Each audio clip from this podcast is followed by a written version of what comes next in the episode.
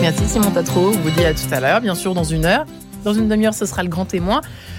Louis Defresne sera en, compagnie ce matin de Renaud Van Ruymbeck, ancien juge d'instruction spécialisé dans les affaires financières, qui vient pour son livre Offshore dans les coulisses édifiantes des paradis fiscaux, au lien qui libère dans un quart d'heure la bulle d'oxygène avec le père Sylvain Gasser ce matin. L'enfer existe-t-il? Voilà la question du jour. Eh bien, je vous laisse en compagnie cette fois de Marie-Léla Coussa. Bonjour et votre invitée. Bonjour Marie-Léla. Bonjour à tous. Aujourd'hui, j'ai la joie d'accueillir Marie-France Despalières. Bonjour. Bonjour. Et merci beaucoup d'être avec nous. Merci de m'accueillir. Alors, il y a 25 ans, vous fondez avec euh, votre époux Christian l'association pour un sourire d'enfant, une association engagée en faveur des enfants les plus pauvres du Cambodge, pour les nourrir, les éduquer et leur apprendre un métier. Aujourd'hui, vous êtes de passage à Paris à l'occasion de la publication d'un ouvrage qui porte le nom de votre association pour un sourire d'enfant et c'est paru aux éditions Albin Michel. C'est un livre que vous avez écrit avec votre mari Christian qui est aujourd'hui décédé. Dites-nous pour commencer, Marie-France Despalières, pourquoi ce livre? Pourquoi ce livre? Parce que je crois que c'est une belle histoire quand même. Hein. Je m'étais dit que j'avais discuté avec la présidente en lui disant que je l'écrirais bien pour les 25 ans. Je pensais pas du tout avoir le temps. Et puis il y a eu un confinement, comme vous êtes peut-être au courant. Euh, et ce confinement m'a donné le, temps, l'occasion et le temps de voilà d'écrire ce livre. Et de vous replonger donc euh, dans. Et je me suis replongée avec bonheur mmh. dans toutes ces années. Ça retrace donc euh, cette incroyable euh, épopée humanitaire, la vôtre, celle de votre mari, et vous vous êtes inspiré euh, donc pour ce récit de vos lettres, notamment les lettres que vous avez envoyées régulièrement aux donateurs. Exactement. On n'a pas de on n'a pas de padrinage nominatif, mais on envoie des nouvelles tous les trimestres. Et ces lettres, on les, ces lettres, on les écrivait ensemble. Maintenant, je les écris toutes seules, bien sûr. Et j'ai rajouté quand même au début un espèce de prologue où on raconte un peu le début de notre vie parce que finalement c'est quelque chose qui n'est pas venu comme ça d'un coup. C'est un peu la suite de tout ce qu'on avait vécu. Et mieux comprendre qui vous êtes. Alors, est-ce que ça a été facile de revenir euh, sur euh, ces 25 ans d'aventure, de bah, rencontres? j'ai, commencé à essayer, puisque vous savez, moi j'avais dit dans pour les 30 ans, et du coup je me donnais 5 ans, 6 ans. Et puis, ça m'a passionné de revivre tout ça. Et voilà, je m'y suis mise. Alors, par contre, j'ai demandé un coup de main à notre présidente, avec qui je m'entends très bien, Guylaine Dufour, parce que j'étais beaucoup trop impliquée moi-même pour. On avait au départ 800 pages. C'était donc impensable. Et il a fallu faire des choix, des, euh, des coups. Et moi, j'étais beaucoup. J'arrivais pas. J'arrivais pas. Donc elle m'a beaucoup aidé à, faire ces, choix de voilà évidemment euh, on, aurait voulu tout dire. l'essentiel, oui. Voilà. C'est une aventure qui commence donc au Cambodge il y a 25 ans, un 20 mai 1996. Marie-France Despalières, racontez-nous comment est-ce que tout commence Alors ça a commencé euh, deux ans plus tôt. Euh, Christian, donc mon mari, était en pré-retraite et une amie lui, parle d'une association dont elle faisait partie, qui travaillait au Cambodge, qui s'appelle le CIPAR et qui aidait à redresser l'enseignement primaire, qui était complètement par terre avec l'épisode des Khmer rouges. Euh, il est parti en trois semaines. Bon, moi, c'était un peu rapide. Je l'ai rejoint l'année suivante. Et puis, au bout de ces deux ans de mission de, Christian, euh, on est allé voir les petits chiffonniers qu'on voyait dans les rues tous les jours, mais qu'on n'avait pas la possibilité d'aborder. Enfin, je veux dire, on n'avait pas le temps de s'occuper d'eux. On avait une autre mission. Et donc, euh, à la fin de, cette première mission, on est allé discuter avec eux. Ils nous emmenaient sur la décharge.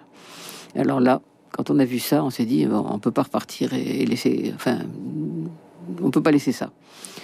Du coup, très vite, on a commencé à donner quelques repas, mais on s'est aperçu que c'était bien au-dessus de, de, nos moyens. Donc, on est revenu très vite en France faire une première tournée qui sont devenues, des tournées qui sont devenues annuelles depuis. Euh, avec des photos pour expliquer à nos amis, mais écoutez, on a vu des choses épouvantables. Euh, aidez-nous, il faut faire quelque chose. On peut pas le laisser comme ça. Et c'est comme ça qu'on a, c'est comme ça qu'on a démarré. Ce que vous voyez justement euh, sur cette décharge, c'est l'enfer sur terre. Ah oui, complètement. C'était, c'était effrayant. Euh, les enfants qui, qui, passaient là des, des, des, jours, qui dormaient quelquefois là, qui mangeaient sur place aussi. Enfin, vous imaginez dans les décharges qu'ils peuvent trouver. Enfin, c'était, c'était vraiment épouvantable. Donc euh, voilà. On est allé alors très vite. On leur a demandé de quoi ils avaient le plus besoin, et ils nous ont répondu un repas par jour. C'est, c'est quand même énorme quand vous entendez ça. Un repas par jour, ils demandaient. Et aller à l'école comme les autres enfants. Et donc le chemin a été tracé, on, a, on est parti là-dessus. Aujourd'hui, donc, euh, que fait euh, pour un sourire d'enfant au Cambodge? Eh bien, on continue. Mhm. C'est-à-dire qu'on a commencé à, les, leur apprendre à lire et à écrire et à compter. Et puis, on est arrivé avec des jeunes qui, a- qui atteignaient le brevet, qui avaient réussi le brevet. Et puis, on pensait que, bon, bah, déjà, ça avait changé leur vie et que. Et puis, en fin de compte, eh ben, euh, ils se retrouvaient sur la décharge avec leur brevet. Donc, on a dit, bon, bah, faut continuer. Et on a commencé à créer des formations professionnelles. Actuellement, on a une vingtaine de filières qui sont toutes reconnues. Et d'ailleurs, le, le- j'ai eu Phnom Penh ce matin au téléphone. Et le ministère du Travail et de la Formation professionnelle est venu faire une inspection euh, pour le renouvellement du MOU. Enfin, du MOU, c'est anglais, c'est euh, on appelle agrément, si vous voulez. Enfin, bon. Et donc, ils sont d'accord pour renouveler. C'est tous les trois ans. Et ils vont, ils vont re-signer pour le voilà. Et on est, je crois qu'on est reconnu comme une des bonnes formations. Aujourd'hui, vous vous occupez donc de 6500 enfants, Oui. de leur scolarité, de Oui. leur euh, éducation, de leur formation professionnelle.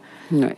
Et il y en a alors 6500 dans les programmes, mais il y en a 5500 qui sont déjà diplômés et qui, voilà, qui peuvent vivre euh, correctement, qui aident leur famille, qui créent leur propre famille.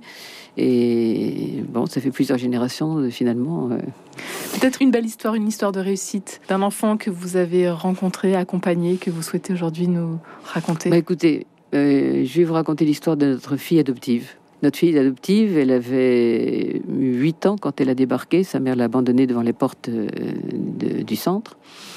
Euh, C'était dans les tout premiers, dans les débuts, pas, le premier mois, le deuxième, peut-être le troisième mois, je ne sais plus exactement, mais enfin peu importe.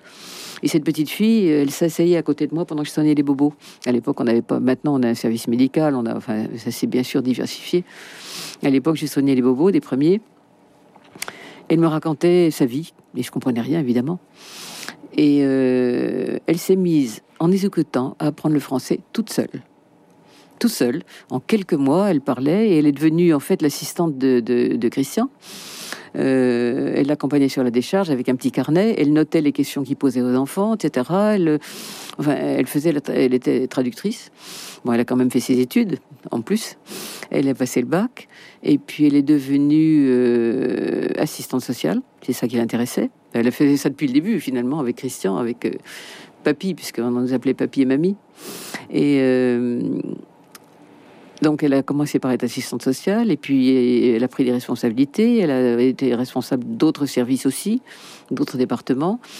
Elle a été euh, directrice générale adjointe et euh, depuis août dernier, elle est directrice générale sur place. Et pas parce que c'est notre fille. hein.